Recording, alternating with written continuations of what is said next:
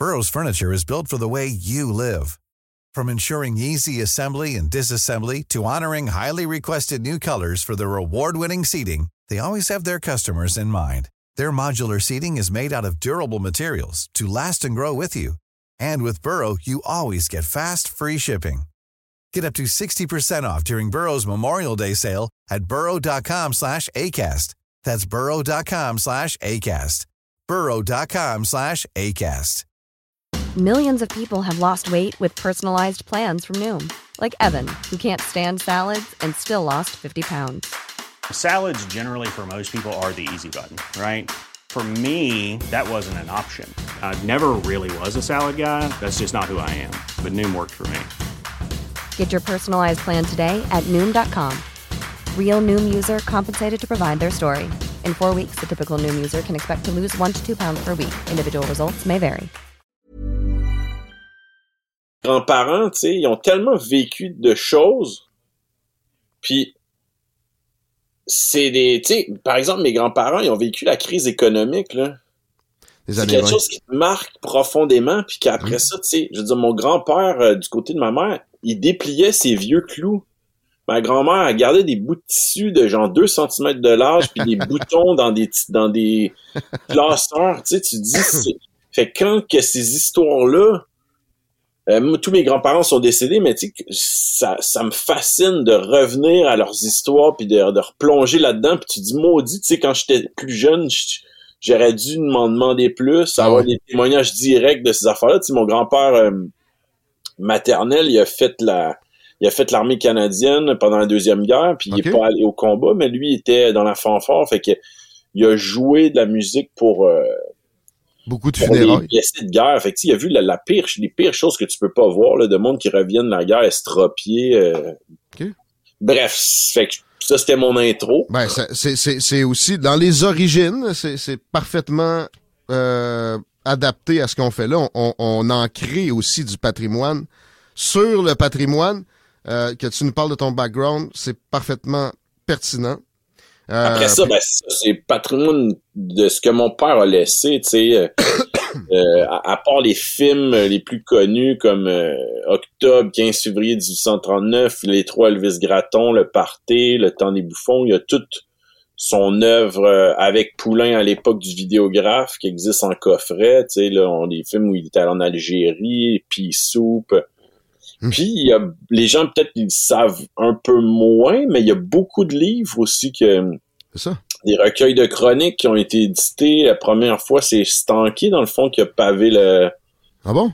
pavé la voix avec ça au début avec La liberté n'est pas une marque de yogourt qui était comme un condensé de textes refusés ou pas que mon père avait écrit dans les 10-20 années avant.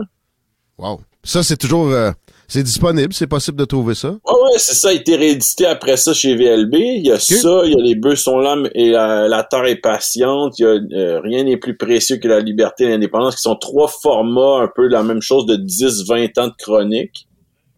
Euh, t'as tous ces scénarios qui ont été édités, les scénarios des films Octobre, le Parti, etc. Mais il y a aussi ceux qui n'ont pas vu le jour, les projets comme Le Jardinier des Molson sur la Première Guerre mondiale qui existent. Fait que même ça pour un apprenti cinéaste, un étudiant, euh, il peut euh, lire et se plonger dans comment est-ce qu'on on aborde ça, ce, médium-là. Il y, en a d'autres après sa mort aussi que ma mère, elle euh, il y a toutes sortes de livres. Puis le, plus récent qu'on a fait, c'est l'album Falardo, donc qui est comme une espèce de biographie par les photos et avec ça, il y a des textes des bouts de citations de, différents textes. Il y a des gens qui ont écrit des textes exprès comme Bernard Raymond, euh, Éric Bédard, etc.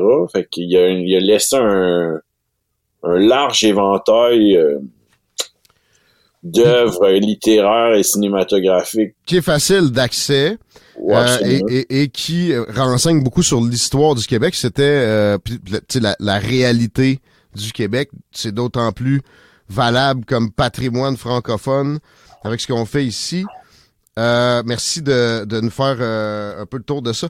Je, voudrais parler de sa façon de s'exprimer, son français de Pierre Falardeau, très particulier et euh, riche en vocabulaire, mais peu châtié.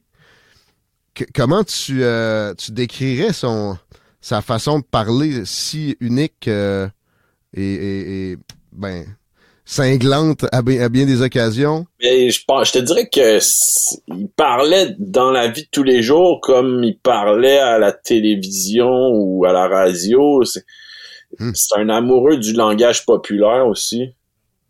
Euh, si, tu faisais référence au sacre, c'est pas nécessairement euh, euh, comme si c'était une, marque de commerce. En tout cas, c'est plus c'était dans des envolées senties et sincères, tu sais, hmm. qui mais c'était vraiment c'est ça un amoureux de la langue populaire puis si les gens qui ont pu lire ses textes ses chroniques c'est quelqu'un qui possédait une plume assez redoutable euh. un vocabulaire très riche penses-tu que une fois qu'on a atteint un certain niveau de langage, de, de connaissance du français, ça nous permet de faire quelques, entre guillemets, écarts sans qu'on se le fasse reprocher euh, outrancièrement? Mais c'est pas une question d'écart, en fait. C'est juste que c'est pas le même. Tu sais, il donne un exemple dans les livres, on, y viendra après, mais le français qui parle au bulletin de nouvelles de Radio-Canada, tu sais, c'est comme une espèce de français bâtard qui existe pas, en mhm. fait. Les Personne Français parle ça. ont leur, ont leur façon de parler. Il y a différents patois dans différentes régions, mais à la télé, c'est une chose. Les Belges ont leur façon de parler. Le Québec a son accent, son, ses expressions, sa façon de parler qui rapporte beaucoup au vieux français, mais le français qu'on dit international, des traductions françaises faites ici ou de Radio-Canada, c'est un affaire qui n'existe pas. C'est une chimère. Exactement. Bien d'accord. Très euh, intéressant. je te dis, en, en, maîtrisant un certain niveau de français, on peut se faire des digressions, mais je pense pas que c'est des digressions, mais tu sais, ça vient aussi de quand il a fait certains films, il y a un souci de c'est un souci de, de, de, réalisme. Quand on fait le party, par exemple, qu'il y a un film sur des prisonniers, mais les prisonniers vont pas s'exprimer comme Bernard de Rome ou comme euh, la comédie française, tu sais. Euh, je pense qu'au théâtre, il y avait eu, il y a toujours eu cette espèce de problème-là, mais que quand tu hmm. arrives avec des Michel Tremblay, ben là, c'est la langue populaire qui est mise de l'avant. C'est la langue, c'est notre langue, c'est la langue du Québec. Très euh, jouissif de voir dans des entrevues avec quelqu'un qui, lui, a adopté ce langage qu'on vient de qualifier de chimérique, là, de bulletin de nouvelles. Pierre Falardeau devant, je sais pas moi, euh, euh, c'est quoi le nom de l'animateur radio? À euh, Paul Arcan. oui. c'est une pièce d'anthologie. Et, tu sais, il n'y a rien à redire parce que le vocabulaire, l'information, tout est là. C'est ponctué, c'est en fait épicé de euh, quelques mots qui, rendent mal à l'aise l'invité, mais d'une façon que moi je perçois étant celle-ci. Euh, ils ont le goût de dire qu'ils sont capables eux, aussi, puis là, ils sont, tout perdus. c'est comme tu fais une comparaison avec, euh, avec la France, par exemple. Mm-hmm. Pour un, animateur de télé avec l'accent parisien, c'est comme s'il va lever le nez, euh, rire des bouseux euh, qui ont un accent du sud ou un accent de la Corse, mm-hmm. alors que c'est du mépris complet. Là. Je, chaque coin de pays doit être fier de sa façon de parler puis de son accent. C'est la même chose. Ce, français-là qu'on met de l'avant dans certains médias, je veux dire, ça veut dire quoi? Que quelqu'un qui vient de la BTB ou de la Côte-Nord ou de la Gaspésie avec son parler euh, pourrait pas animer à moins de se prêter au jeu? C'est spécial quand même. C'est vraiment se prêter au jeu. Euh, moi, tu sais, je, fais de la radio depuis des années et ça a été une, réflexion qui... Euh, qui a été longue là, à, comment j'adapte mon vocabulaire. Est-ce que je le fais tout court finalement pour finir à quelque chose qui euh, est très loin de effectivement de l'adaptation? J'essaie de d'y aller avec un parler le plus euh, naturel possible parce que effectivement ailleurs c'est c'est une tendance qui est, qui est dommage parce que ça, ça dénature euh, et, et, effectivement ça, ça ça pointe un peu de mépris vers ce, ce bon langage là. Mais le langage au Québec, le français au Québec, je voudrais euh, que tu pour un dernier iota avec euh, des, des archives sur Pierre Falardeau, peut-être des souvenirs que tu as de sa perception des problèmes qu'il y a, peut-être des forces de, de, Pierre Falardeau sur le, français au Québec. Puis après, s'il te plaît, la tienne, avec, bon, évidemment, plus d'années de plus récentes, là. Quelques mots sur la situation du français au Québec, vu par ton père, vu par ben, la, la, situation du français au Québec a été intimement liée dans sa pensée à l'indépendance du Québec, en le sens que si on reste une minorité canadienne-française dans le Canada, on s'en va vers une disparition lente et douloureuse, comme ce qui a qui a attendu les franco-louisianais un peu. C'est ça qui, quand tu regardes l'histoire, c'est ce que si t'as pas d'État pour te défendre, puis t'es à la merci d'un autre État, ben tu te diriges vers ça. Mais moi, j'ai la même façon de penser. Si je veux dire, il y a des anglicismes qui sont dans notre vocabulaire, il y en a toujours eu. C'est pas fondamentalement grave, mais il y a des façons de. Je trouve qu'on est rendu à un certain seuil où euh, des fois, ça peut être inquiétant même. Euh, est-ce que tu trouves qu'on a des anglicismes euh, peut-être meilleurs que ce que les Français vont choisir ou, qu'on les, on les prononce mieux? C'est quelque chose qui est revenu à quelques occasions dans notre série de podcasts. J'étais curieux de te poser la question. Je sais pas, mais on dirait que dans l'espèce de vocabulaire HEC euh, français, c'est ils font exprès de plugger des mots euh, de sponsoring, des trucs et ça, Mais je, sais pas, c'est pas vraiment un enjeu pour moi. Intéressant. Euh, l'école, l'éducation, la façon dont on l'apprend aux jeunes. Je parle pas des universités anglo ou de, de ces questions-là. Juste l'enseignement que toi t'as vécu, qui, qui, a évolué. Peut-être que aussi tu as des, des, souvenirs qui te reviennent euh, de propos euh, de Pierre là-dessus. L'enseignement du français au Québec est-il adéquat? Moi, je pense que c'est. Je pense que oui, mais c'est dans la transmission de la littérature, en fait, qu'il y a un, qu'il y a un fossé ou qu'il y a un problème parce que de, pas beaucoup, pas assez de gens ne lisent aujourd'hui. Puis je trouve que peut-être c'est dans les choix. Si quelqu'un te, tu moi je me rappelle, on m'a cassé les couilles avec certains livres de, en, t'es en seconde en deux, t'as 14 ans, c'est pas le moment de te faire lire Paul Féval ou tu sais. Mm. Mais il y a certaines autres affaires, ben peut-être c'est une question qui est dure à voir parce que c'est subjectif. Là. Certaines, certaines personnes peuvent triper, mais je pense qu'il faudrait qu'il y ait un, accent qui soit mis un petit peu plus euh, souligné sur la littérature puis encourager ça davantage. Peut-être avoir une meilleure stratégie. être un peu plus ludique plutôt. Je ouais, mais je me rappelle, on avait un cours de français, c'était peut-être secondaire 4 où on avait une période de lecture, c'était comme 10 minutes, 15 minutes au début de chaque cours où ben t'es obligé de faire ça, tout le monde est en silence, puis tu sais, veux, veux pas, euh, ça, t'as pas le choix, fait que. Moi, tu vois, j'ai pas eu droit à ça, mais j'ai eu une, piqûre pour de la lecture, euh, en particulier par mon propre chef. Il y avait une pile de vieilles revues l'actualité dans mon cours de morale. J'avais des bonnes notes, fait que le prof me laissait lire ça. Ben, tu vois, ça, c'est des initiatives. Euh, je me rappelle au cégep, cours de géographie, cours de géopolitique, le professeur passait les 15-20 premières minutes, des fois ça débordait à trois quarts d'heure. Là, c'était une, époque où on avait plein de débats, c'était super le fun, foisonnant. Hmm. Il arrivait, puis il commençait son cours, il mettait une pile de livres sur son bureau, puis il les passait un après l'autre. Puis c'était des sujets variés, là, tu sais, euh, IBM qui collabore à l'Holocauste, euh, le génocide au Rwanda, telle affaire. Puis là, il en parlait, puis on avait cette période-là. Fait que des fois, tu Chris, ce livre-là, j'ai le goût de lire. tu pouvais y emprunter, puis y ramener euh, deux, trois semaines plus tard. Ça, c'est quelque chose, c'est ça qui, qui... Parce que poser un livre sur un bureau, obliger un élève à faire un compte-rendu, ça va avoir certains, peut-être certaines fonctions, mais ça va pas y apprendre à développer une relation avec la littérature. Et c'est peut-être une stratégie qui devrait être modifiée, c'est ce que j'entends. Euh, le livre euh, Québec libre de Pierre-Luc Bégin et Pierre Falardeau, réflexion sur cet ouvrage que je ne, je dis euh, candidement, je n'ai pas pu consommer.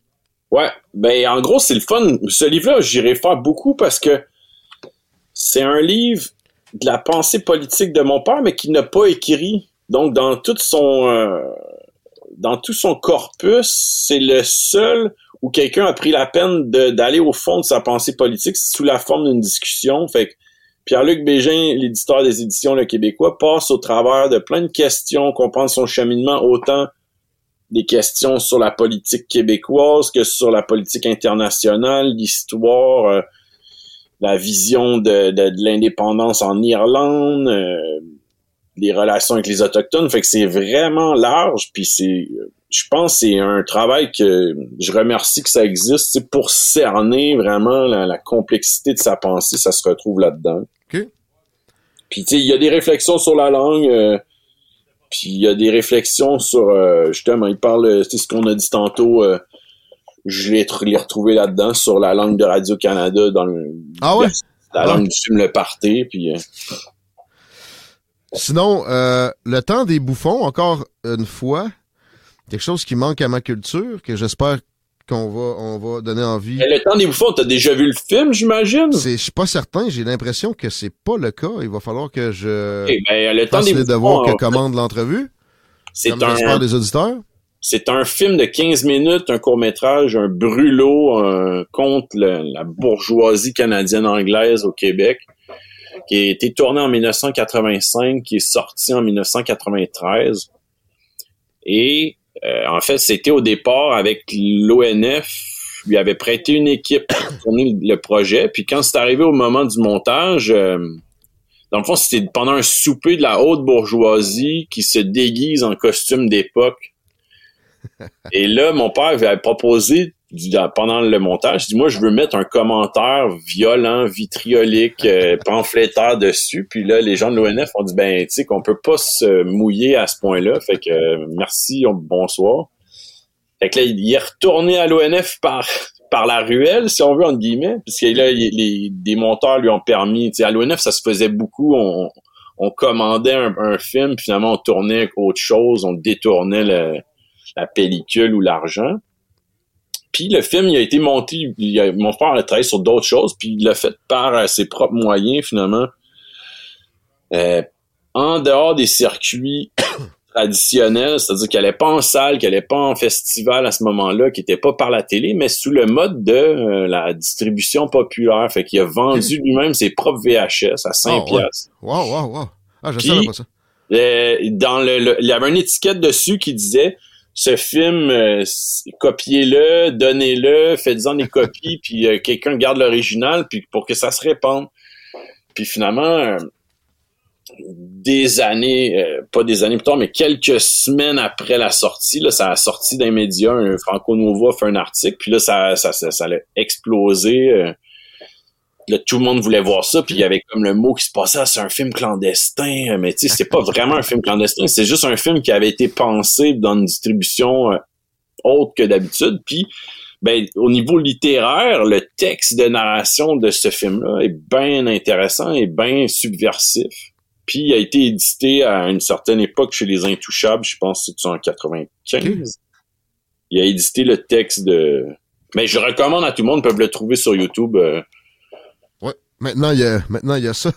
Ça a arrêté ça à l'époque. C'est spécial parce que c'était comme une, affaire qui est devenue virale. Ouais, mais mais matériel, ça n'existait pas. Euh, L'Internet n'était pas dans nos vies à cette époque-là. Ça, c'est du patrimoine. Possèdes-tu la cassette euh, personnellement aussi? oui, oui, mais on a, ah on a, aussi, on possède des, des, des, cassettes copies de travail, euh, première tentative, test d'enregistrement de narration, bobine 16 mm. Ah Wow. Ouais, ouais, ouais, ouais. Peut-être qu'une prochaine, euh, une prochaine entente avec le ministère de la langue française, ce serait de, de numériser tout ça éventuellement. Ah non, mais ça a été, ça a été numérisé, mais c'est que après ça, y a, ça a été mis dans, quand je disais un coffret de ses œuvres avec Poulain au vidéographe, euh, ça a été fait en 2004, il me semble. Puis là, de fil en aiguille, des trucs se sont retrouvés sur YouTube, puis euh, le, pendant la crise des Gilets jaunes, le monde diplomatique a publié un article puis a fait un il a intégré la vidéo sur leur chaîne YouTube. Oh, ouais. ouais, ouais, fait que ça, ça fait depuis les débuts de YouTube que le temps des bouffons existe là-dessus aussi. Ah ouais. Deuxième épisode euh, viral. Ouais, c'est ça. Le troisième, c'est moi aujourd'hui. euh, euh, tu voulais nous lire un passage du temps des bouffons? Ben oui, bien sûr, bien sûr. C'est un de mes passages préférés.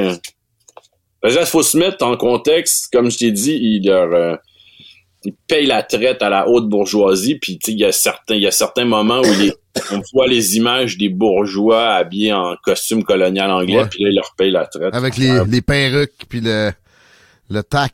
Le, ouais. Je vais lire un petit, un petit paragraphe. On se l'imagine, OK. Je les ai vus à Montréal dans leur bureau avec leurs sales yeux de boss, leurs sales voix de boss, leurs sales faces de boss, hautain, méprisant, arrogant, des crottés avec leurs chemises blanches puis leur aquavelva, minables avec leurs Mercedes puis leurs raquettes de tennis ridicules, comme des remords, gras et épais avec leurs farces plates puis leurs parties de cabane à sucre, plein de marde jusqu'au bord à force de bêtises et de prétentions, crosseurs, menteurs, voleurs, et ça se reproduit de père en fils, une honte pour l'humanité. ça te donne un peu le ton, mais je... T'as jamais vu ça, tu vas, tu vas triper. Ah, ça c'est... Euh, ma fin de semaine euh, vient de, de voir ça. 15 minutes en plus. Comment? 15 minutes, ben oui. 15 minutes, ben oui. On va regarder en arrivant chez vous tout à l'heure. Merci. On s'imagine ça. On va voir sur YouTube. Et on s'arrête quelques instants dans, dans Franco Patrimoine. Présentation du ministère de la langue française. Vous êtes avec CJMD. Guillaume à tes côtés. Jules Falardeau.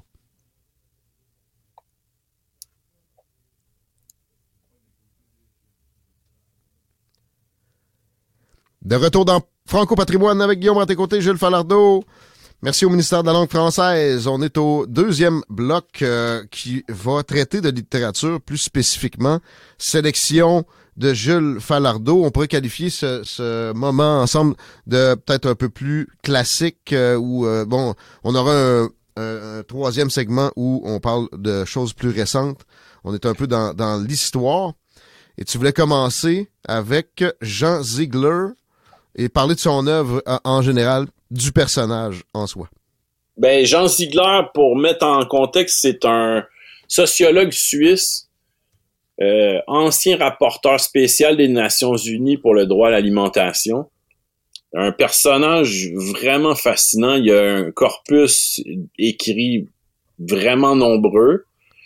Et les gens qui des fois sont moins littéraires, tu l'entends en entrevue, euh, il y a des entrevues très longues qui existent sur YouTube, notamment avec la chaîne française Tinkerview. Tu sais, si quelqu'un veut se plonger là-dedans, deux heures de, sa vie, de ses combats.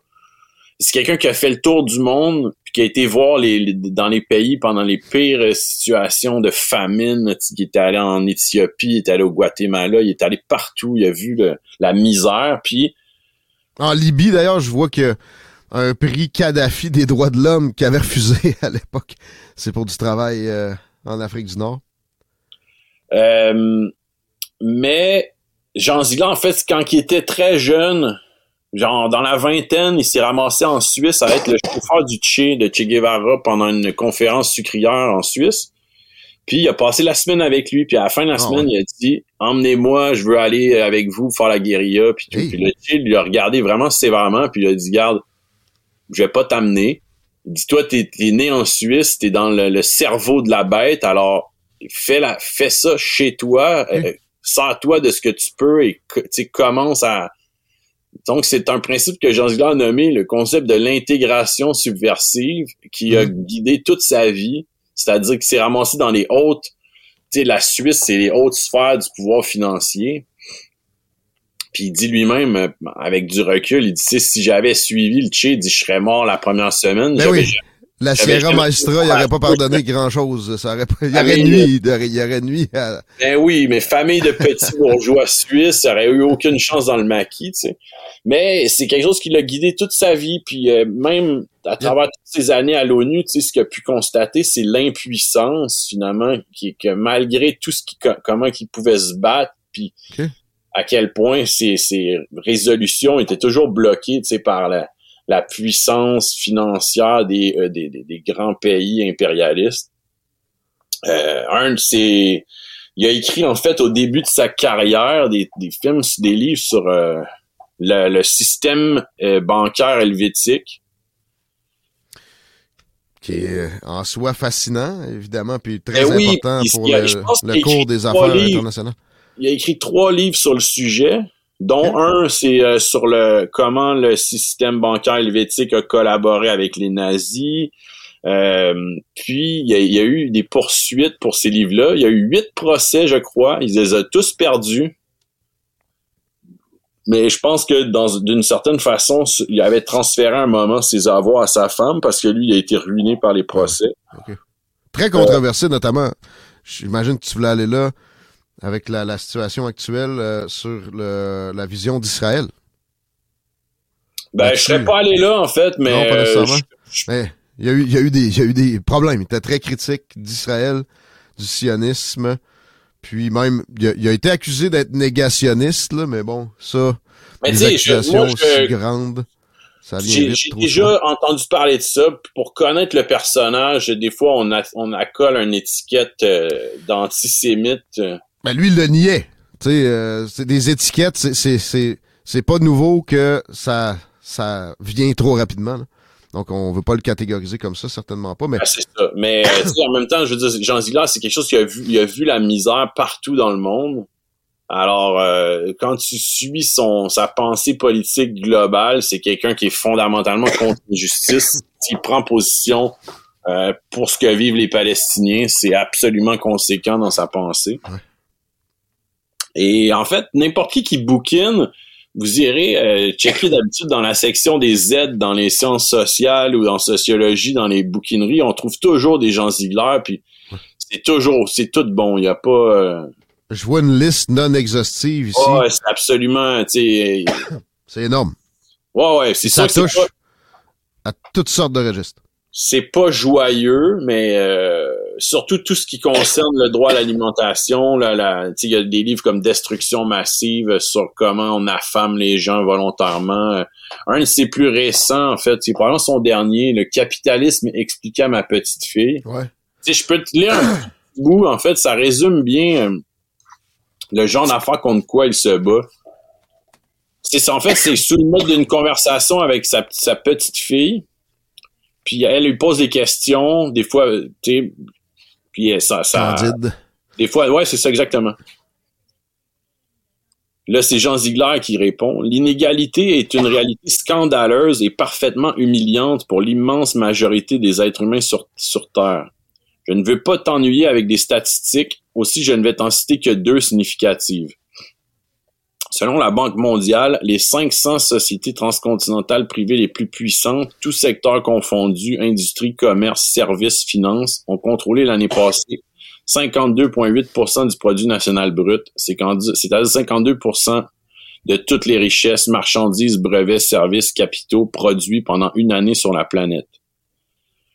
Ces cosmocrates, ces maîtres du monde détiennent un pouvoir financier, politique, idéologique tel qu'aucun empereur, aucun pape, aucun roi n'en a jamais disposé dans l'histoire des peuples. Les 85 milliardaires les plus riches du monde ont possédé en 2017 autant de valeur patrimoniale que les 3,5 milliards de personnes les plus pauvres de l'humanité. Fait sais, partant de ces, ces prémices-là, de ces chiffres-là sur l'inégalité, c'est un peu ce qui a guidé Jean Ziegler tout au long de sa vie production très prolifique, puis je répète, très, euh, très échancré, c'est-à-dire va, dans toutes sortes de domaines. Je vois un titre, Lesbo, la honte de l'Europe. Ah, mais Lesbos, c'est l'île euh, l'île euh, de, des migrants où on a ah! stocké des camps de réfugiés de migrants. Il dit ah! c'est après avoir vu toutes les famines dans le monde, quand il a été voir ça, dans les dernières années, là, avant la COVID, il dit que c'est la pire chose que jamais vue de sa vie. les conditions de vie dans lesquelles on fait vivre les réfugiés sur cette île, c'est la pire chose qu'il a vue. Et ça, si je me fie à cette chronologie-là, c'est son dernier ouvrage. Euh, pour Jean Ziegler, on invite les gens à aller faire un tour euh, sur euh, dans une bibliothèque près de chez eux. Il y a, du matériel. Rien ouais, ouais, c'est toujours, c'est tout bon. Sur Internet aussi, évidemment. Est-ce que ça faisait le tour pour euh, Absolument. M. Ziegler? On passe à Franz Fanon. Ouais, Franz Fanon, qui est un oui. qui est un poète écrivain martiniquais qui est allé euh, en Algérie comme psychiatre et qui, quand la guerre pour l'indépendance a commencé, il a joint les forces du FLN. Et que lui avait constaté, avait écrit sur ben, ce que ça faisait sur les êtres humains d'être colonisés, en fait. Hmm. Puis, à, je pense que c'est en 1960, je veux pas dire de bêtises, mais il a publié un livre, Les données de la Terre, qui, qui est un peu un condensé de sa pensée politique sur le colonialisme, la décolonisation, la révolte. Pardon. Et il est, il est, il est décédé, en fait, il était, il était atteint de la leucémie, je crois. Il est décédé euh, quelques jours après que le livre a été publié. C'était comme son testament, puis c'est un livre qui, qui a guidé beaucoup de gens euh, du de, de la pensée de la décolonisation dans les années 60, que ça soit le FLQ, que ça soit euh, que ça partout soit en Afrique, tu sais finalement, la colonisation, euh, ça a touché la majorité des sociétés humaines. Je parle le côté colonisé. Ouais. Alors, euh, c'est applicable. Ah, c'est ça, les, les Black Panthers euh, partout, euh, tous les mouvements révolutionnaires armés ou non dans ces années-là référaient à Franz Fanon.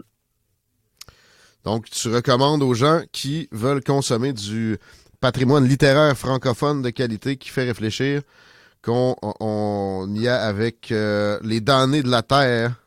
ben, c'est parce que c'est, c'est pas, c'est que c'est comme un, un livre aussi, c'est pas c'est un peu euh, c'est pas facile là. quand on se plonge là-dedans c'est pas une lecture. Tu sais Jean Ziegler je veux dire c'est didactique. C'est comme même si c'est pas joyeux puis c'est pas accessible pour tout le monde c'est un petit peu plus facile. Franz Fanon c'est c'est plus lourd.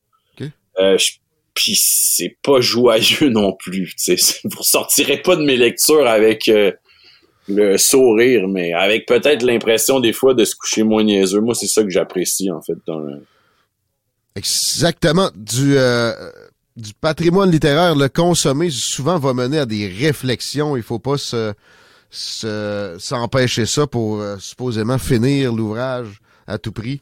L'important, c'est justement ces réflexions-là vers lesquelles ça nous mène. Ben, des fois, ça mène à autre chose. Quelqu'un cite un, auteur ou un passage, puis que tu dis, ah ben mon Dieu, c'est donc bien intelligent, j'ai goût de... Puis là, de fil en aiguille. Puis aussi, je trouve que c'est un moment privilégié où euh, t'es pas sollicité par euh, toutes sortes de, de, pubs qui pop ou de, de vidéos courts. Il euh, faut absolument que tu ailles au prochain. Tu t'assois avec un livre, puis c'est un moment un moment privilégié. C'est pour notre époque, ça se rapproche de ce qu'on peut trouver comme méditation même. Je dirais jusque là. Je sais pas si tu as pu arriver à des états comme ça en, en lisant notre prochain auteur à citer. J'ai nommé André d'Allemagne. Ouais, ben André d'Allemagne, c'est un classique aussi euh, québécois. C'est ça.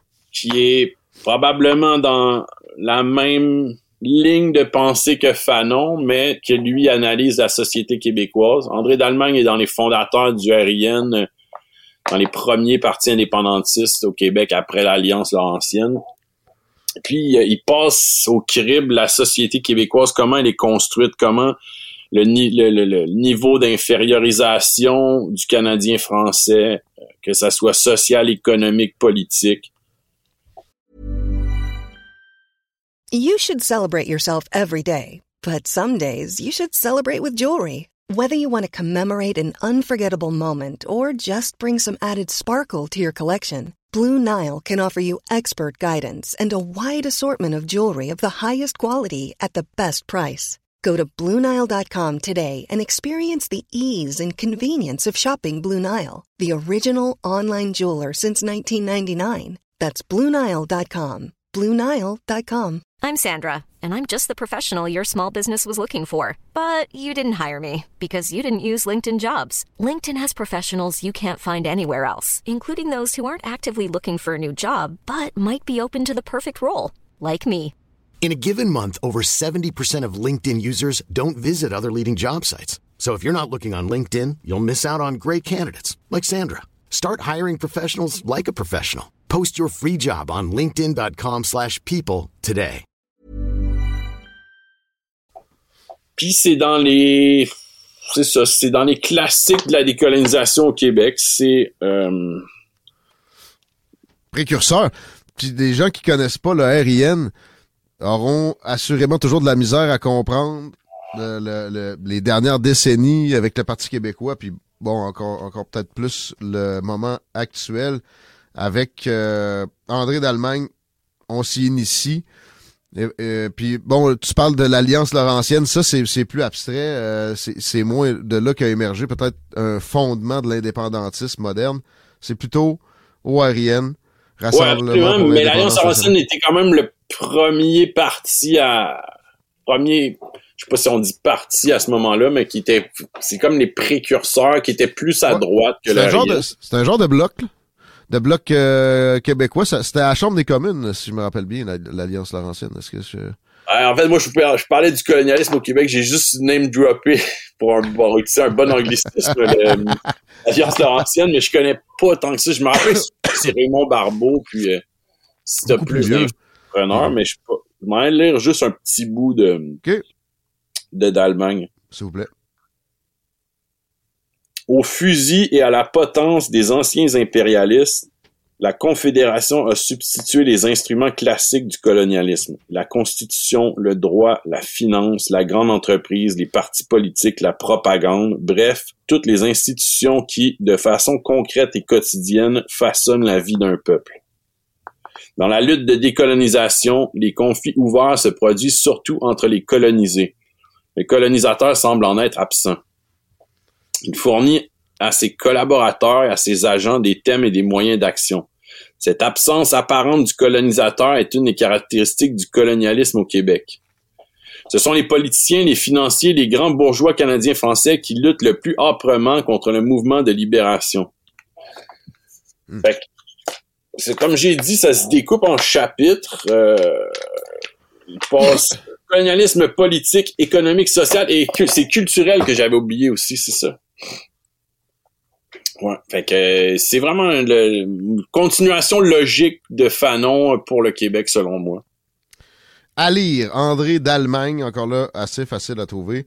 Tu soulignais le colonialisme au Québec, mais bon, euh, il y a quand même beaucoup d'écrits de sa plume et autour de sa personne. On écrit sur lui également à plusieurs occasions. Il y a des thèses même sur sa pensée qui sont assez faciles à trouver également. On passe à euh, Francis Simard, que je ne connais pas. Francis Simard, le Felkis de la cellule Chénier. OK. Qui a écrit pour en finir avec Octobre. Ouais. 70. Euh, mon père a rencontré, en fait, c'est mon père et Francis, de, de leur rencontre est né un peu ce livre-là mon père a rencontré Francis Simon au pénitencier, euh, c'était-tu au pénitencier Leclerc, je crois? Euh, ils se sont visités pendant des années, il allait le voir, et puis quand il est sorti, aux alentours de 82, ils ont fait une, longue entrevue euh, pour raconter un peu tout ça. Puis de ça, Francis a tiré son, son manuscrit. qui raconte toute son histoire de son militantisme, de ses débuts dans Ville-Jacques-Cartier qui est devenu Longueuil, à ORIN, au FLQ, la crise d'octobre, la prison, etc. Puis ce qui est spécial, c'est que Francis, dans la postface, qui dit euh, Je l'ai jamais relu, je le relirai jamais. Il, a, vomi d'un coup, je retouche plus à ça, c'est douloureux et en même temps, c'est. Que c'est vraiment particulier, c'est aussi le parcours de un jeune militant qui passe puis qui découvre ce que c'est que la politique à travers, tu sais, il passe, il y a un, bout que j'ai souligné à vous lire, c'est euh, pour vous lire, c'est un, il, était au congrès de l'Union nationale, puis c'est comme, tu sais, c'est genre de la coke et des putes là, en fait, euh, les congrès politiques, c'est quelqu'un qui est pas familier avec ça. Je te lis un bout là, congrès de l'Union nationale. C'était un immense bordel, une orgie, une beuverie écœurante, pas plus, pas moins. S'il y avait le mot honnêteté dans ta définition de la politique, ce congrès-là n'avait rien à voir avec la politique. Pendant ce temps-là, dans la même ville, le même pays, il y avait des gens qui avaient juste assez pour vivre. Ça, c'est le congrès du parti au pouvoir, le parti du gouvernement. Ça, c'est le congrès qui va choisir celui qui sera premier ministre, chef du gouvernement une beuverie, un, party de la pègre, de la petite pègre, la grosse se situant au-dessus de tout ça. Ça, c'est le congrès de ceux qui supposément dirigent. c'est le congrès de la démocratie. Tu as le goût de vomir, tu t'enrages, tes illusions en prennent un coup. Même si tu étais déjà critique, même si tu avais déjà une idée, tu ne peux imaginer que ce soit aussi pire. Wow! Le parti supposément nationaliste de l'époque. Ça me fait penser, j'ai déjà été dans un dans un congrès libéral. Bon, Jacques Parizeau, euh, biographie. ouais, le livre de Pierre, Duchesne. Euh, ben ça, c'est un, un méga classique et encore là, il faut, faut mettre le temps parce que c'est pas une... Euh, une brique? Ben c'est une brique, mais c'est trois briques en fait. J'ai déjà parcouru ça. Pierre Duchesne, évidemment, aussi écrit sur le Parti québécois, écrit sur René Lévesque. Euh, très, très euh, collé. Ben, il a été d'ailleurs député péquiste lui-même, ministre. Euh, collé sur ces réalités-là. A connu, a couvert Jacques Parizeau comme journaliste longtemps aussi à Radio Ouais, mais c'est moi ce que j'aime bien à travers Parizeau à travers parce que faut dire c'est un c'est un livre très sérieux c'est c'est fait avec sérieux c'est bien fait c'est intelligent c'est sais, des fois, t'achètes un livre, on a l'impression parfois que la, littérature, là, tu sais, genre euh, le sujet de, de, de l'heure, là, tu, tu, feuillettes, euh, t'arrives à la librairie, un espèce de livre d'un journaliste, euh, écriture rouge sur fond noir, puis là, ça va te dire la vérité sur telle affaire, mais c'est de la cochonnerie, c'est une espèce de fast-food. Ouais. c'est des lieux communs un journaliste qui avait vraiment besoin de donner sa, sa, version sur une affaire, puis c'est finalement ridicule, puis c'est comme de la, de la crap qui se ramasse euh, en dessous d'une patte de, table, mais tellement c'est mince. Mais bref, ceci de livre de Duchesne n'est pas dans cette... Euh, non, c'est comme des... des, Ouais, ouais, c'est le travail d'une vie, je trouve, là. Tu sais, même si ça lui a pris, je sais pas quoi, peut-être dix ans, là. Ouais c'est toute l'histoire du Québec aussi à travers ce personnage-là. C'est ça qui est fascinant, c'est que mais toute l'histoire à partir de la naissance de Parizeau, j'entends. Ben c'est des choses se sont accélérées là. Il a participé plus que beaucoup de gens qu'on pourrait nommer, peu importe. Euh, moi, dans une biographie, le moment que j'apprécie toujours le plus, c'est les origines. Te rappelles-tu? Parizeau, tu vois, je, viens de me rendre compte, j'ai certainement pas lu cette, cette bribe-là du livre d'où euh, d'où il provient ce, ce bourgeois gentleman euh, habillé à l'anglaise avec sa montre. Euh, ouais, ouais, c'est un bourgeois. Il vient d'une famille bourgeoise et en fait, il n'y avait rien nécessairement qui le prédestinait à devenir un leader indépendantiste. Tu sais, le, la, la, le chemin tracé d'un bourgeois de sa de sa trempe, c'était plutôt la collaboration avec le régime fédéral puis le milieu des affaires je pense que Parizeau, euh, là, je me rappelle, ça fait quelques années que je l'ai lu, là, il y a beaucoup de, je me souviens qu'il a probablement étudié à la London School of Economics. oui. Il a étudié dans les meilleures écoles de commerce anglaises, puis c'est ça qui en faisait un politicien puis un, chef d'État aussi redoutable. Puis un fonctionnaire à la base. C'est comme tu dis, il aurait pu aller dans les affaires assurément de la banque. Euh, les banques l'appelaient carrément pour euh, l'avoir avec eux. Puis non, ça a été le, service public tout au long. Peut-être un peu d'enseignement. Pas mal ça. Ouais, il a beaucoup, il a beaucoup aimé euh, cette période-là. Puis aussi, c'était quelqu'un. Euh, tu sais, donner un exemple, il y a la caisse de dépôt qu'on lui doit qui a été complètement, euh, son mandat a été complètement trahi depuis. Euh, il y a euh, un, événement, c'est-tu pendant le référendum de 95, je pense que là tu sais je veux je veux pas me mélanger avec les noms, euh, mais je pense que c'est la compagnie Sun Life qui a dit ouais ben si c'est comme ça, on va déménager notre siège social. C'est ça. Puis lui il a dit ah ouais ben tu sais tous les fonctionnaires ont un, un régime d'assurance chez vous, ben nous autres si vous faites ça, nous autres on va on va vous retirer de là. Fait que, il, il, était, il y avait de la politique, euh, il était capable de jouer au bras avec mhm. les, les, financiers anglo-saxons. Même que je soupçonne qu'il n'a a pas détesté ça. Puis euh, même s'il y a eu des euh, politiques établis qui, qui, ont été qualifiés de socialistes, c'est très difficile de le, de le positionner sur ce spectre euh, conservatisme, socialiste de l'époque. Il, il, a déjà dit d'ailleurs lui-même à des Américains à l'époque de la nationalisation de l'électricité que il était, il était, on n'est certainement pas communiste, même pas socialiste probablement. Très difficile à définir et ça c'est souvent un signe de, de, de grandeur, de, de tête bien montée, de voir comment cette tête-là s'est montée et a évolué avec le livre de Pierre Duchesne. Je pense que tu as effectivement raison, c'est la meilleure aussi, L'autre chose, c'est que pour un, indépendantiste, tu vois tout le rôle négatif de Lucien Bouchard à travers sa carrière, pas juste sur Parizeau, mais sur le mouvement indépendantiste en soi, tu sais, qui a été... Euh, qui est un personnage extrêmement nocif pour la cause, selon moi. Puis ça, ça, transparaît beaucoup, je trouve. Euh. OK. Bref, c'est un. Il faut lire ça dans sa vie. Ouais. Puis euh, au moins l'avoir euh, peut-être apporté de la main. Genre de briques, tu sais, trois briques, c'est ça.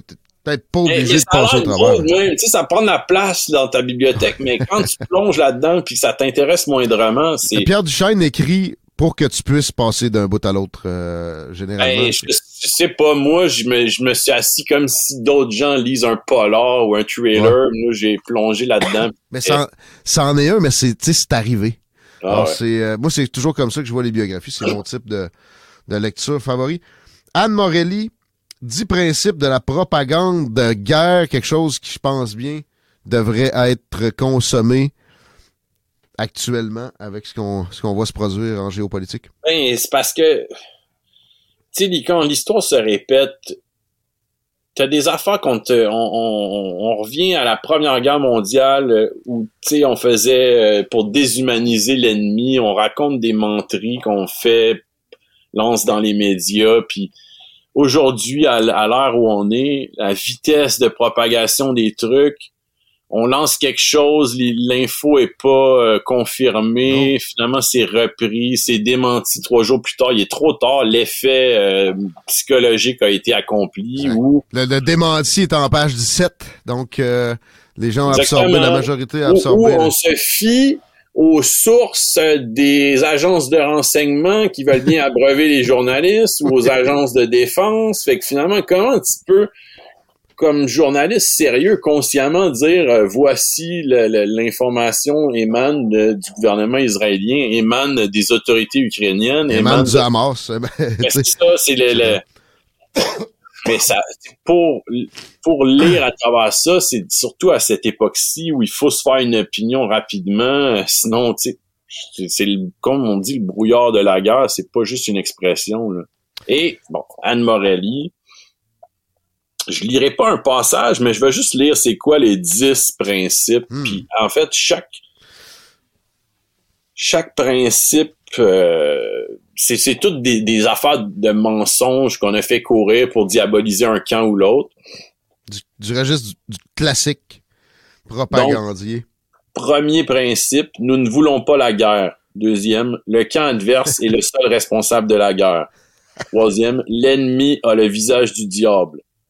Quatrième, c'est une cause noble que nous défendons et non des intérêts particuliers. Hmm. Cinq, l'ennemi provoque sciemment des atrocités. Si nous commettons des bavures, c'est involontairement. c'est pas drôle, mais c'est quand même... Oh, wow, dans le contexte actuel d'entendre ça. Euh, ce livre-là date, euh, t'as dit, des années 80? Euh, j'ai pas dit d'année, mais il me semble que ça doit être plus tard. J'ai l'impression peut-être au début des années 2000. Je suis là-dessus. Continue la liste. OK, ah. ah. ah ouais. C'est Peut-être c'est la, la, réédition 2010, mais c'est au début des années 2000. L'ennemi utilise des armes non autorisées. Nous subissons très peu de pertes. Les pertes de l'ennemi sont énormes. Les artistes et les intellectuels soutiennent notre cause notre cause a un caractère sacré. Ceux qui mettent en doute la propagande sont des traîtres. Merci d'amener ça. Fait tout est pas mal là, puis c'est un petit livre.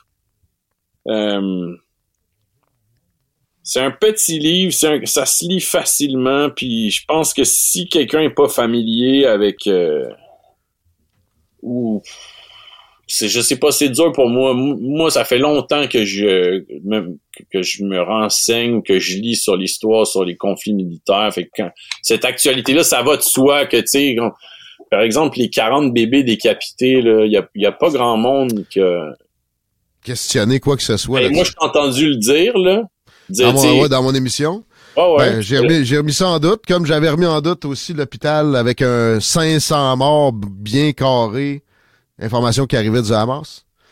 Euh, personnellement, je pense que j'ai évolué dans mon interprétation des informations en temps de guerre.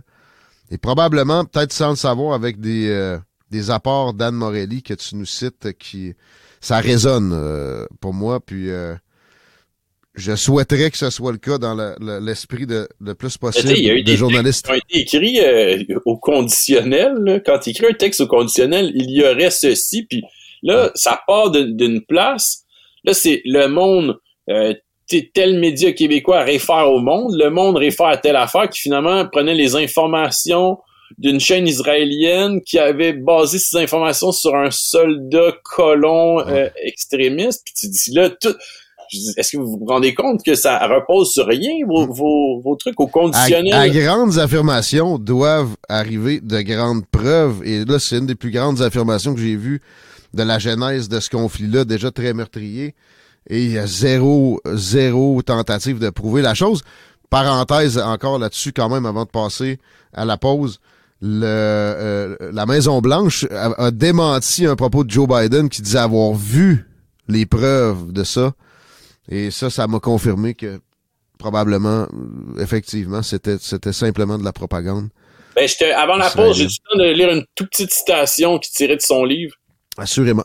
Elle cite quelqu'un d'autre, en fait, mais la fin de la guerre arrive quand les marchands de munitions ont atteint leur quota et que les marchands de béton estiment venu pour eux le temps d'entrer en scène. Pas mal ça. Ouais. Ça, ça fait penser plus à l'Ukraine.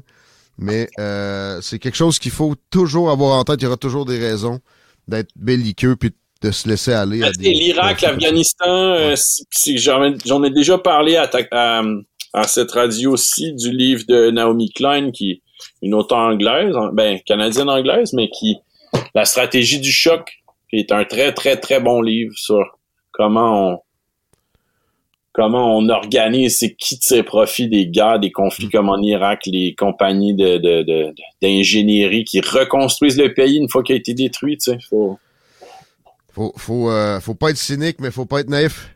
Exact. Merci Jules Falardeau. On s'arrête euh, courte pause et on, poursuit dans notre euh, franco-patrimoine du jour, présentation du ministère de la langue française du Québec.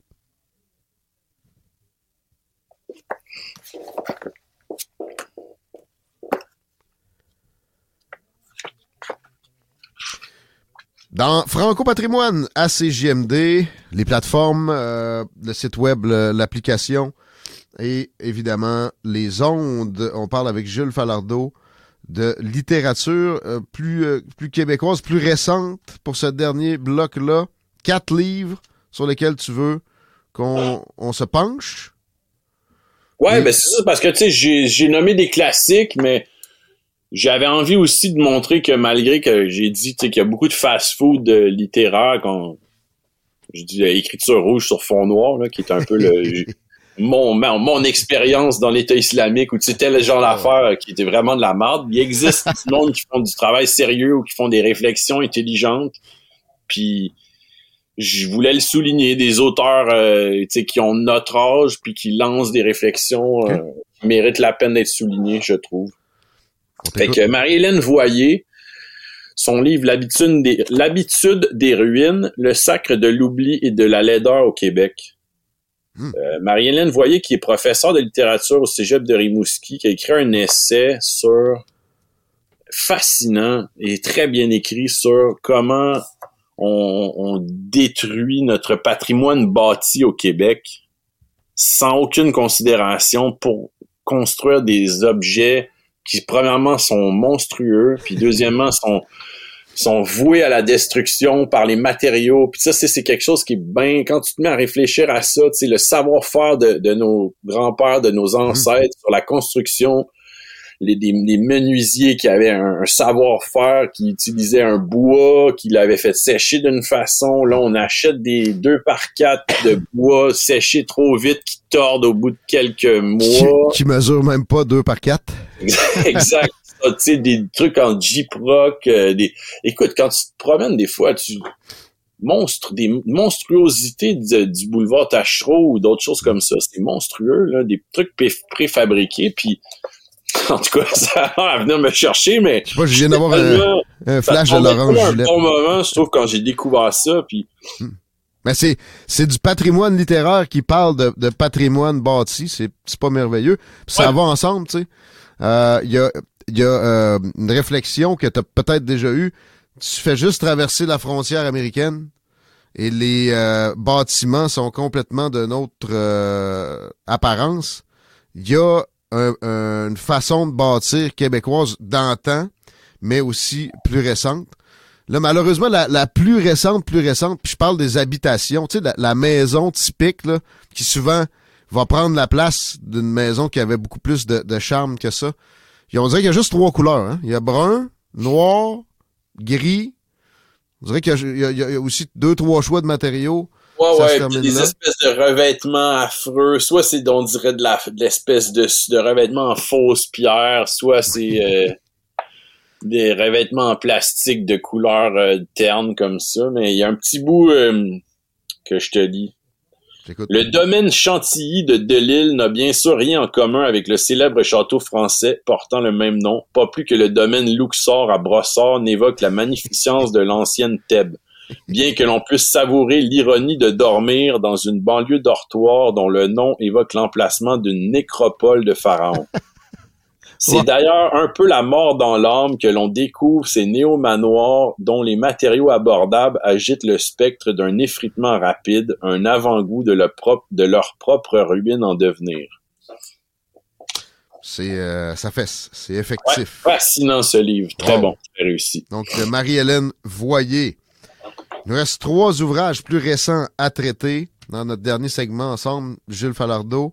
Ouais, Martin Fogg, un Canada errant sur leur sentier de la guerre. Martin Fogg, qui est un journaliste indépendant qui a combattu avec les forces canadiennes en Afghanistan et qui est un farouche militant pour la paix aujourd'hui, puis qui signe ce livre qui date, je pense que ça date de 2014, je vais pas me tromper. 2015, qui est un pamphlet antimilitariste, mais surtout antimilitariste, qui dénonce les guerres impérialistes qu'on nous a présentées comme des espèces de guerres civilisationnelles ou de d'aller sauver le, la liberté des jeunes filles en Afghanistan. Exactement.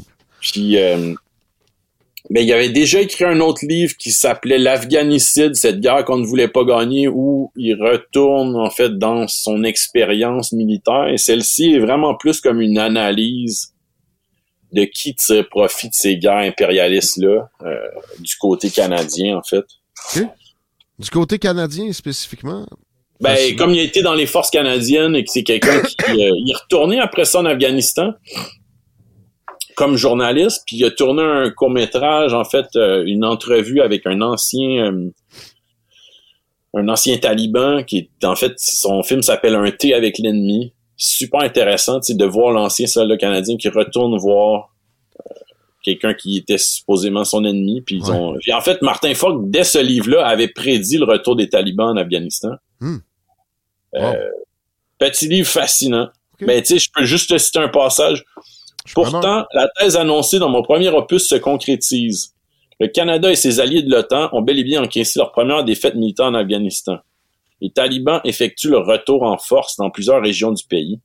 Même ce fameux faux califat qui se donne l'appellation pompeuse d'État islamique, le nouveau bonhomme 7 heures moyen-oriental qui a remplacé Oussama Ben Laden en tant que casus belli nécessaire à la poursuite de cette éternelle guerre contre le terrorisme, dont l'intangible fin semble de plus en plus illusoire, cherche à y emménager, ses armes et son idéologie nihiliste.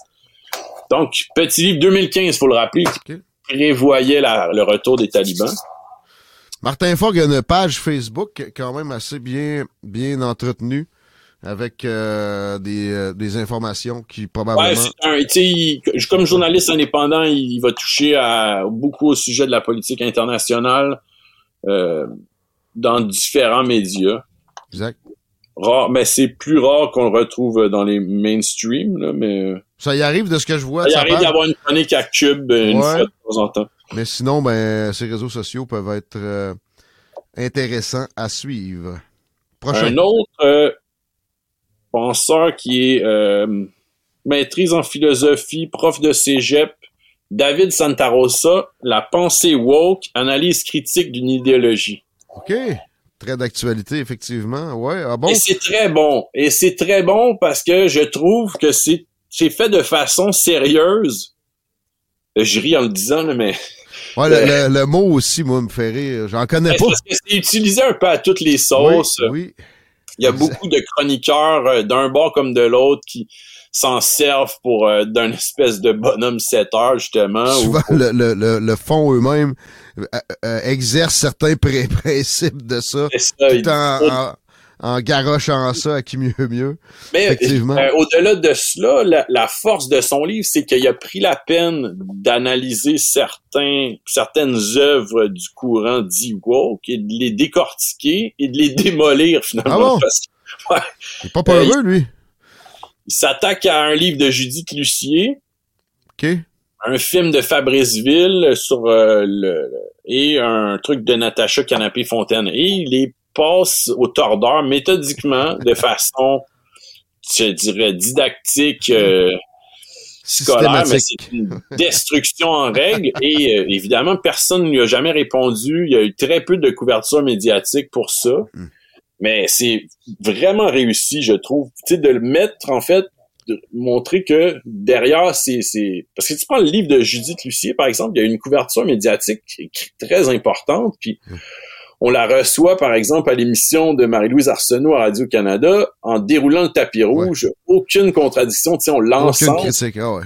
Euh, aucune pensée critique devant la, réalité. Ça, et lui fait juste relever les contradictions d'un discours comme ça, comment c'est organisé, comment c'est faible au bout du compte, ça repose sur quoi, puis ben, tu sais, on a préféré dans tous les cas, tous les gens qui sont euh, qui voient leur œuvre démolie, ont préféré ne pas répliquer. Puis ça, c'est assez significatif. Oui, dis-nous un passage, juste répéter encore le, le, nom euh, du livre et de l'auteur? L'idéologie, ou euh, non, la pensée woke, analyse critique d'une idéologie de David Santarossa. Merci. D'un point de vue historique, on doit reconnaître la mauvaise fortune du Québec. Pendant très longtemps, on a méprisé la culture québécoise parce qu'elle n'était pas celle des puissants. Aujourd'hui, alors qu'on prétend valoriser les cultures minoritaires, ce pourrait être le moment de gloire de la culture québécoise, minoritaire s'il en est. Mais non, car par un tour de passe-passe ou par la seule magie des mots, la voici transformée tout à coup en culture dominante, vouée à ce titre aux gémonies. Étrange continuité où, en dépit de la valse des idéaux mis de l'avant, ce sont toujours les mêmes qui se retrouvent du mauvais côté de la barrière. Wow! OK. Très bon livre. Je l'emprunte, celui-là. OK.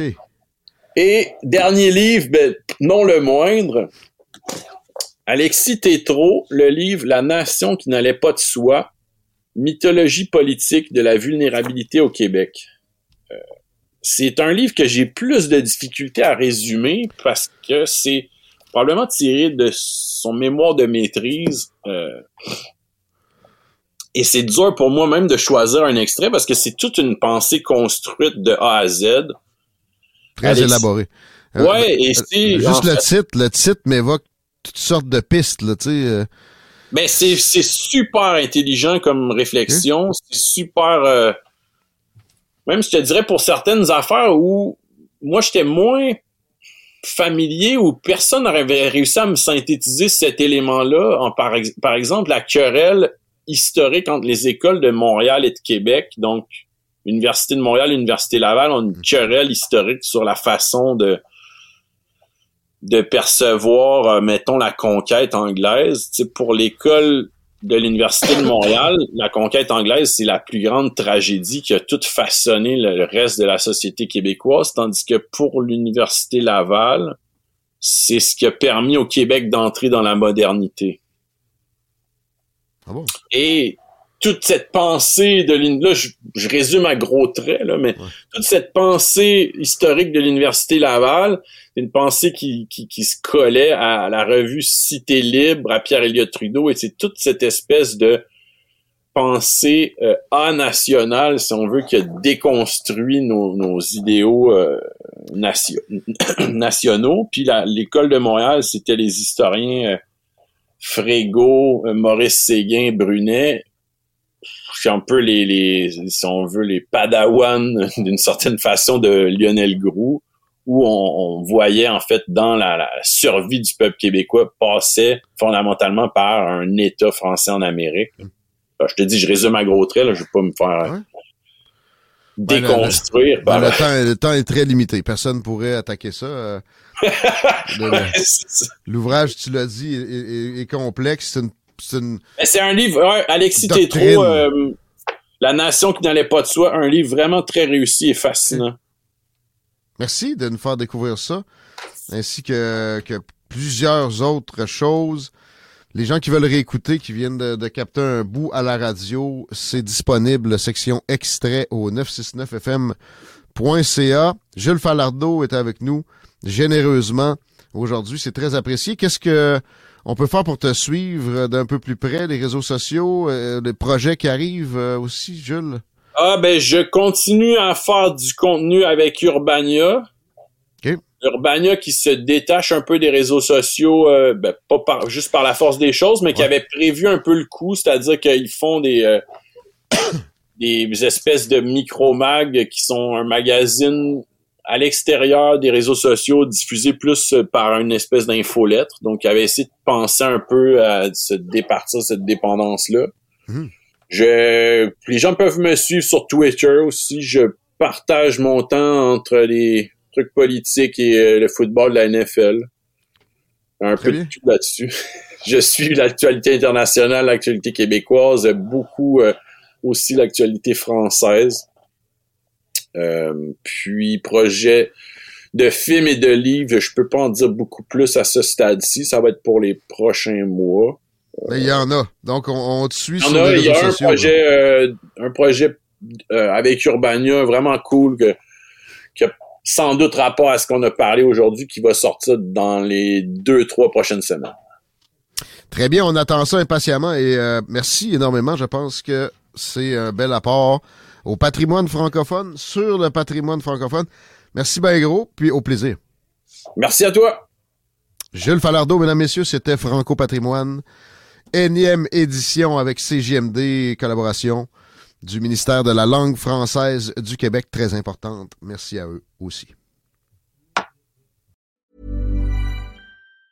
Mom deserves the best, and there's no better place to shop for Mother's Day than Whole Foods Market. They're your destination for unbeatable savings, from premium gifts to show-stopping flowers and irresistible desserts. Start by saving 33% with Prime on all body care and candles. Then get a 15-stem bunch of tulips for just $9.99 each with Prime. Round out Mom's menu with festive rosé, irresistible berry chantilly cake, and more special treats. Come celebrate Mother's Day at Whole Foods Market. Even when we're on a budget, we still deserve nice things. Quince is a place to scoop up stunning high-end goods for 50 to 80% less than similar brands. They have buttery soft cashmere sweaters starting at $50, luxurious Italian leather bags, and so much more.